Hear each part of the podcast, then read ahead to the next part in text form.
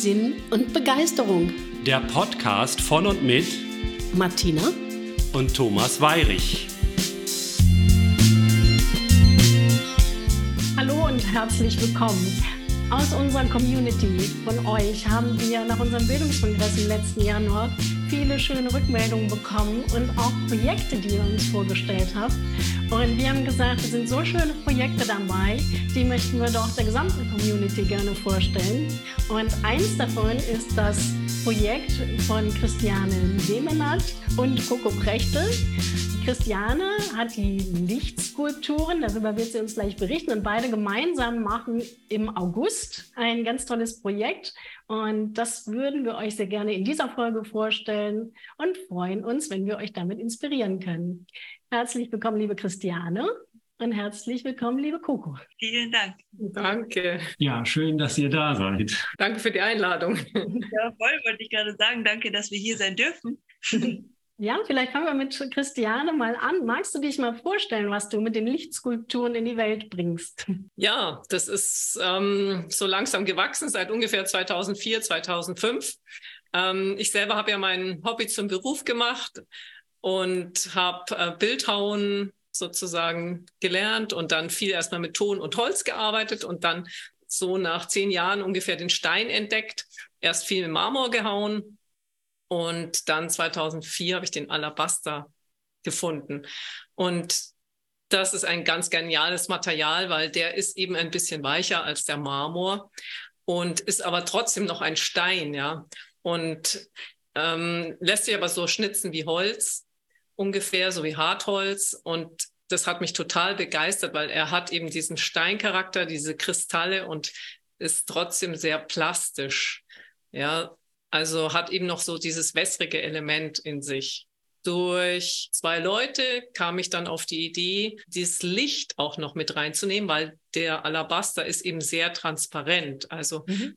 wenn man ihn dünn arbeitet, kommt das Licht wunderbar durch. Also man kann sich das ein bisschen vorstellen wie so ein gefrorener See, der aber ein bisschen milchiger ist, ein bisschen weißlicher wo dann, wenn das Licht durchkommt, das ja auch wunderbar durch die verschiedenen Schichten durchscheint. Ja, und man sieht in die Tiefe. Und so ist es auch, wenn man dann den Stein bearbeitet. Erschließt sich da wirklich schichtweise solche Tiefen. Und das habe ich noch bei keinem Stein so erlebt. Und ja, für mich hat er so eine neue Dimension. Ja, mein Ex-Freund, der hatte eine Lampenfirma und, und dadurch kam auch diese ganze technische Seite dazu. Und so hat sich das entwickelt. Und ähm, ja, erstmal habe ich selber gemacht und viele Leute haben es nicht so verstanden. Aber die Kinder, Kinder mhm. und Jugendlichen, die hatten gleichen Zugang, was mich total gefreut hat. Und ähm, dadurch habe ich gesehen, ja, das ist eigentlich auch ein Zukunftsmaterial und man kann mit dem wirklich ja in was Neues, Neuland betreten. Ja, und es gibt auch die Art, wie wir es jetzt machen, so gibt es noch nicht. Mhm. Und ähm, dann kam ja auch die LED-Technik. Das heißt, dass das nicht so heiß wird und dadurch können wir jetzt auch das Licht in den Stein reintun. Und das hat ja auch nochmal ganz neue Formmöglichkeiten gegeben. Coco, wenn du dich erstmal einmal vorstellen magst. Du machst, glaube ich, Akrobatik.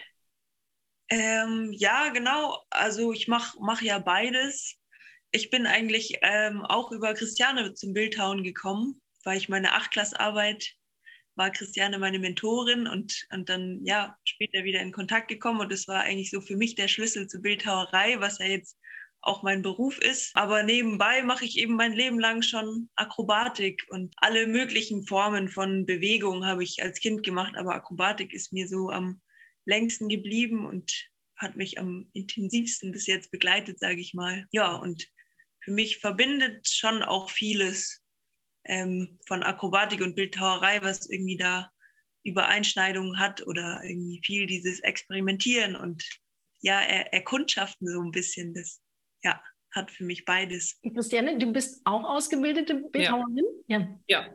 Ich habe äh, Werklehrer und Bildhauerstudium in der Schweiz gemacht. Und wo ist dein Ort jetzt? Ähm, nördlich von München, ein ähm, bisschen noch nördlich von Dachau. Das sind ungefähr 24 Kilometer von dem Bahnhof München entfernt. Also noch in S-Bahn-Nähe erreichbar auch sehr gut mit der S-Bahn und den öffentlichen Verkehrsmitteln.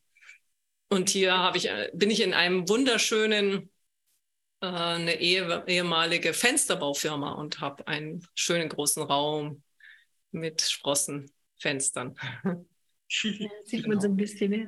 Bisschen sieht man. Ja, ja wenn es ein Podcast ist, dann ja nicht. Ja, und wie seid ihr jetzt dazu gekommen, da so ein gemeinsames Projekt äh, draus zu machen? Ich meine, du hattest das ja schon gesagt, gucke, das liegt schon beides nahe und äh, widerspricht sich nicht, aber trotzdem, dass man das beides zu, zu einem Projekt macht, wie kam das? Ja, es war eine Idee von Christiane. Also für mich war es irgendwie so ein bisschen so ein, also ich glaube, dass ich das schon immer mal vorhatte, aber irgendwie dachte halt, äh, ich, ich musste erst mir irgendwie einen Rahmen dafür aufbauen oder wie auch immer, weil ich einfach die Räumlichkeiten und so nicht habe. Und ähm, ich mit Christiane ja schon ganz lange zusammenarbeite und immer wieder in meinen Ferien oder auch ja sonst bei ihr bin und wir gemeinsam arbeiten. Und ähm, ja, dann hat sich das so ergeben, dass es ja eigentlich schön wäre, da den Aspekt der Bewegung noch mit reinzubringen. Und das Besondere, wes weshalb wir jetzt auch darüber sprechen, ist, dass ihr ja ein besonderes Angebot auch für die Freilernenden oder die frei sich bildenden jungen Menschen macht. Wie seid ihr denn dazu gekommen? Eigentlich über euren Kongress, den ihr oh. gemacht habt, okay. ähm, den ich wirklich toll fand, obwohl ich jetzt nicht so viel teilnehmen konnte, aber das, was ich äh, gesehen habe, hat mich echt sehr beeindruckt. Tolle Leute, die ihr da wirklich zusammen getrommelt habt. Und ähm, die Bildhauerei ist ja auch etwas, wo man wirklich sehr gute Einzelförderung letztendlich hat, ja. Und auch gerade Jugendliche, die oder junge Menschen oder auch Menschen in Umbruchssituationen, also auch Erwachsene, ähm, die an, an Schwellen oder an Überlegungen stehen oder nicht mehr weiterkommen oder auch gerade was Neues anfangen wollen. Also Menschen, die sagen, okay, ich möchte jetzt irgendwas Altes nicht mehr mitmachen, aber ich möchte was Neues oder was finden. Ja, dafür ist das Bildhauen eigentlich sehr gut geeignet und vor allen Dingen auch der Stein, ähm, weil der einfach, weil man da Schicht für Schicht abträgt und nach und nach wirklich zum Kern kommt. Ja, also äh, man sucht oder entwickelt ja die Form, die ist schon drin, ein bisschen versteckt halt, verdeckt. Und indem ich dann Schicht für Schicht arbeite, komme ich zur Melodie, die drin liegt oder zum Juwel. Ja, und ähm, mit dem Alabaster ist es halt noch mal toller, weil man dadurch wirklich mit dem Licht auch noch mal spielen und arbeiten kann. Ja, und ich finde das gerade in die heutige Zeit so passend, ähm, den Lichtaspekt dazuzunehmen, ja, dass wir Materie und das Feste und Harte, dass wir das durchlichten, ja, und der mhm. Stein lässt sich wirklich schön bearbeiten. Und dadurch kam ich auf die Idee, dass ich gesagt habe, ja, ähm, es wäre doch eigentlich gut, ja, gerade für Leute, die eh schon auch mal andere Wege gehen wollen, denen auch ähm, so ein Angebot zu geben, dass man sich da einfach begegnet und auch mit dem Projekt noch ein bisschen mehr zu verbinden, dass man jetzt Lichtskulpturen schafft. Man kann die für sich selbst schaffen. Man kann aber auch sagen, ja, okay, wir sind jetzt mehrere, wir haben jetzt mehrere schöne Skulpturen entwickelt. Wir können auch zusammen mal eine Ausstellung machen. Ja, mhm. man kann auch bis zu hin, dass man es auch mal verkaufen kann. Ja, dass man sagt, okay, mir gefällt es, ich mache das vielleicht mal öfters. Ja, und dann hat man wirklich so von der Idee über die Fertigung Ausstellung bis auch zu einem Verkauf, also dass man so einen ganzen Ablauf oder einen ganzen Organismus, dass wir den bilden könnten. Ja, und mhm. auch in Gemeinschaft arbeiten und trotzdem jeder ganz persönlich gefördert wird. Förderung ist wirklich toll beim Bildhauen, ja. Also ihr beide seid ja richtig ausgebildet dafür. Wie würdet ihr das sagen heutzutage ähm, für die jungen Menschen? Ist es notwendig, wirklich dann eine ganze Ausbildung zu machen? Also hier, oder ist es, ähm, reicht es, ähm, zu schnuppern und zu sagen, das ist meins und sich dann selber fortzubilden? Wäre das bei euch möglich? Können junge Menschen auch vielleicht, die jetzt sagen, die bilden sich frei, und sagen, sie möchten aber dann doch noch eine Ausbildung machen. Wie, wie seht ihr das? Ist das möglich? Ja, also ich denke, möglich ist es schon. ähm, da reinzuschnuppern und sich das dann selber weiterzubringen. Aber für mich kann ich sagen, dass eine Ausbildung ähm, genau das Richtige für mich war, weil du da natürlich auch den ganzen Input von anderen jungen Menschen hast und von, von Lehrern, die selber künstlerisch tätig sind und und das schon auch irgendwie bei Akademien und sowas gesehen habe, wo die Leute sich das mehr oder weniger selber beibringen, weil sie da handwerklich nicht so unterstützt werden, dass sich halt irgendwie Fehler, also was heißt Fehler einschleichen, aber dass die Leute sich halt schwerer machen, als es sein muss. Und gerade bei, bei einer Tätigkeit wie Bildhauen oder so, muss man schon auch schonend oder am besten schonend mit seinem Körper umgehen. Und wenn ich mir da irgendwelche Fehler einschleichen lasse, dann ist es, hat es auch einfach Folgen für meinen Körper. Und das ist schon was, wo ich sagen würde, da macht Sinn, wenn, wenn jemand, der da ein geschultes Auge hat, irgendwie ähm, das ein bisschen mitverfolgt. Aber natürlich muss es nicht in dem Rahmen von einer Ausbildung sein. Es kann auch irgendwie in verschiedenen Kursen oder sowas sein. Das ist natürlich schon möglich. Aber für mich, wie gesagt, war vor allem auch der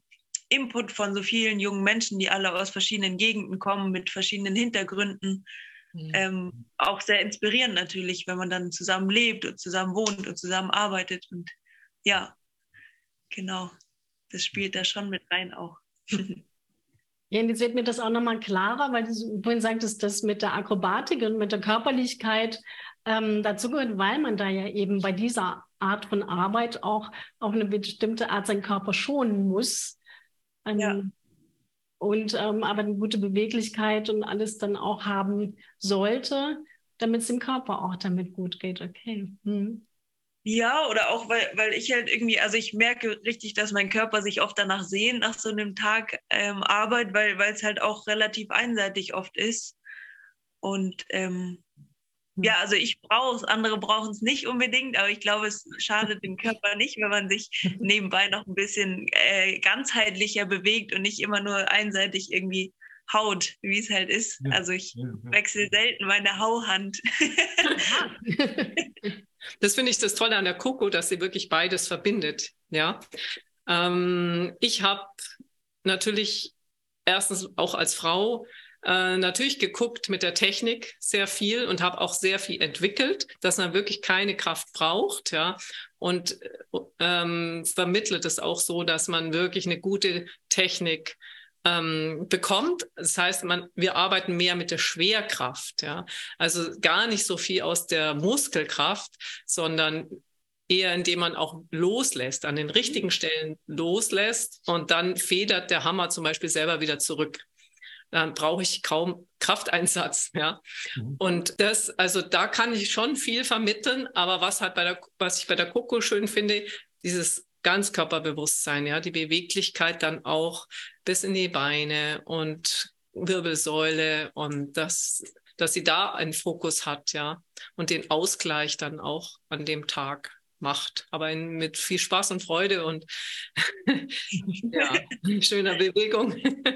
Jetzt habt ihr mich neu oder uns wahrscheinlich auch neugierig gemacht. Wie sieht denn diese Kombination jetzt aus, aus Bildhauerei und Akrobatik? Also wir hatten so gedacht, dass wir einmal ähm, Akrobatik machen und vielleicht zwei Sessions mit Bildhauen. Also dass man vielleicht mit Bildhauen anfängt und dann nach dem Mittagessen eine Sequenz einlegt und dann nochmal Bild haut. Zu viel unterbrechen würden wir es jetzt nicht, außer es passt jetzt wirklich gerade, da sind wir auch ein bisschen beweglich, ja, dass man auch reinkommt ja. ins Bildhauen, dass man es nicht nur ja, zerschneidet. Genau. Ja, voll, aber es, also es kann ja auch irgendwie flexibel sein, auch ja.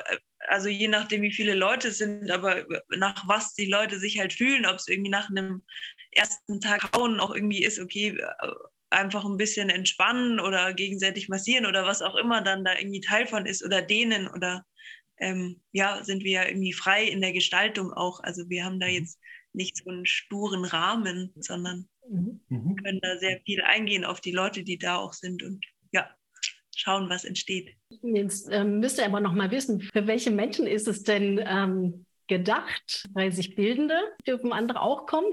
Ja, also wir haben jetzt mal geschrieben, ähm, Pionierkurs für Jugendliche und Junggebliebene, generationsübergreifend von 15 bis 70 Jahre. Ah. also äh, Akrobatik kann ja dann jeder selbst entscheiden, wie weit er das machen möchte. Und ich bin ja auch noch da. Ich ähm, möchte auch gern dann was mit Bewegung machen mit den Menschen, die dann vielleicht nicht Akrobatik machen. Können wir uns ja auch was noch überlegen. Spazieren, ich habe ein Trampolin und ja, wo man einfach schwingen kann. Ja.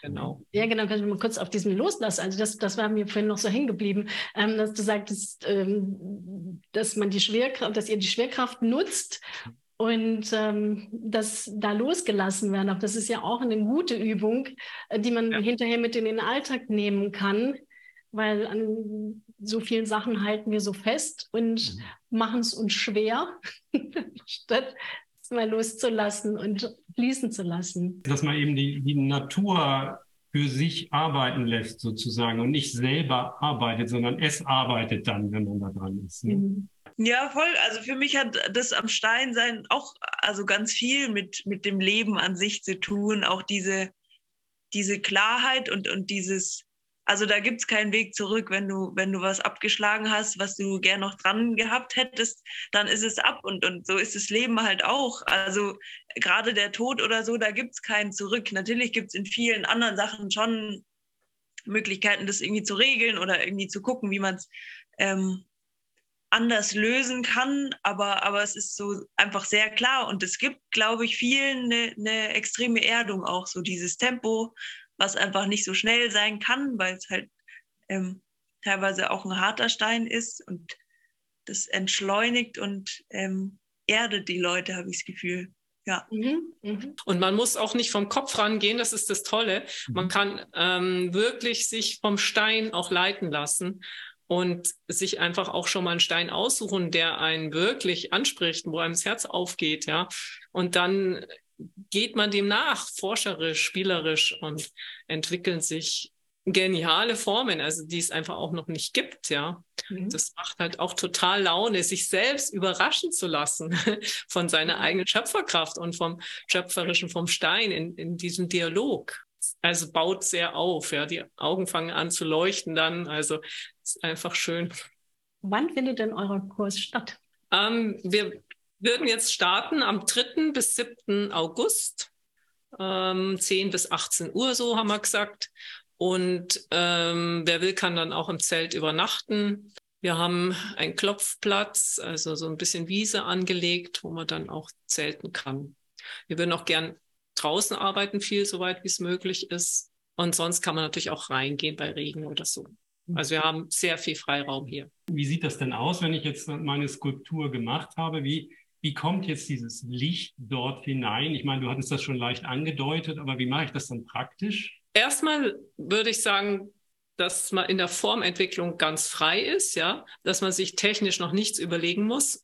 sondern wirklich frei mit dem Stein das entwickeln kann. Dann gibt es Möglichkeiten, entweder so schmale kleine Einzelbirnen reinzutun oder so Felder oder Stripes, wenn man so eine ganze Fläche beleuchten möchte. Da würden wir dann gucken, was da nötig ist. Ne? Aber je nachdem bohrt man halt dann das Loch oder man flext dann auch mal vielleicht auch mal mit der Maschine ein bisschen sich eine Fläche weg, vertieft es und dann klebt man da sozusagen oder auch montiert, was auch immer dran ist, dann die Technik. Das heißt, ähm, nach diesen fünf Tagen hat auch jeder sein Alabaster-Kunstwerk in der Hand und kann es mit nach Hause tragen. Ja, das wäre unser Ziel. also man muss natürlich dann gucken, beim Formprozess, dass man, ähm, wenn es jetzt zu kompliziert wird, muss man sich halt dann entscheiden, ja, will ich ein bisschen vereinfachen oder will ich jetzt doch die Form und dann mache ich es halt ohne Licht, ja. Man kann es ja auch ans Fenster stellen, dass die Sonne damit spielt, das geht ja auch. Ja, also irgendeine Lösung finden wir immer. Also ich fasse es nochmal zusammen. Vom 3. bis zum 7. August für alle Menschen von 15 bis 70 genau. äh, fünf Tage lang arbeiten mit Alabaster und Bewegung dazu, um auch mal reinzuschnuppern in die Bildhauerei. Vielleicht auch für diejenigen, die Lust haben, dann nachher da weiterzugehen, irgendwann mal einen Einblick zu bekommen. Ähm, ist das was für mich? Möchte ich sowas weitermachen? Sind alle genau. herzlich eingeladen. Und in diesem Kurs würden wir natürlich auch gern Jugendliche auch ein bisschen fördern. Das heißt, wenn jetzt jemand das nicht ganz bezahlen kann, vielleicht kann er ein bisschen, ja, so Unkosten, dann würden wir das jetzt erstmal auch von unserer Seite entgegenkommen und ich würde dann auch gerne, wenn es gut ankommt, dann auch mal Stiftungen ansprechen, ja. Also, dass man da wirklich auch ein Projekt machen kann. Mal schauen, was sich ergibt, ja, ob dann mehr Jugendliche dann auch als Gruppe mal kommen wollen oder ob man wirklich sagt, ja, man gründet so eine Lichtskulpturen-Kompanie zum Beispiel. Ja, so deutschlandübergreifend äh, wo man sich dann punktuell ab und zu mal trifft und weiterarbeitet. Also da sind wir ganz offen, was da sich entwickeln kann, weil die Idee ist eigentlich so gut, dass äh, da auch so viel Potenzial noch drin ist, also unendliche Formenvielfalt und es gibt es eben noch nicht, ja. Und die Menschen, die jetzt, also in den letzten fünf bis sieben Jahren, werden die Menschen auch innerlich wirklich berührt, weil wenn dieser Alabaster von innen anfängt zu leuchten, zu scheinen, dann, wenn Materie durchleuchtet wird, dann entsteht so eine Wärme und so eine ganz besondere Stimmung im Raum. Mhm. Ja, und in unserer Zeit, wo wir so viel kaltes Licht haben, da tut es so wohl. Das ist auch so wichtig, dass man das hat, ja. Ja, also für alle, die jetzt ihr Herz höher schlagen fühlen und sich berufen fühlen, ähm, unter dem Podcast verlinken wir alles. Dann könnt ihr weitere Informationen finden und dann könnt ihr euch an Christiane und an Coco wenden. Wenn ihr Lust habt mitzumachen vom 3. bis zum 7. August, meldet euch bei den beiden und dann kann es losgehen. Wir freuen uns total auf ja, euch. Ja, herzlichen Dank an euch beide, liebe Christiane, liebe Coco. Wir ja, wünschen ja. euch viel Freude, viele Interessenten. Vielen, vielen Dank. Sehr, sehr Danke. Das war Sinn und Begeisterung. Der Podcast von und mit Martina und Thomas Weirich. Weitere Informationen zu unserem Bildungskongress mit Möglichkeiten und Visionen für unsere jungen Menschen findest du unter www.bildungskongress.vision. Und Informationen über unser Projekt Casa Comeum in Italien findest du unter www.casa-cor-meum.eu. Und wenn du unsere Arbeit unterstützen magst, freuen wir uns natürlich sehr darüber. Den Link dafür findest du auch im Text unter diesem Podcast.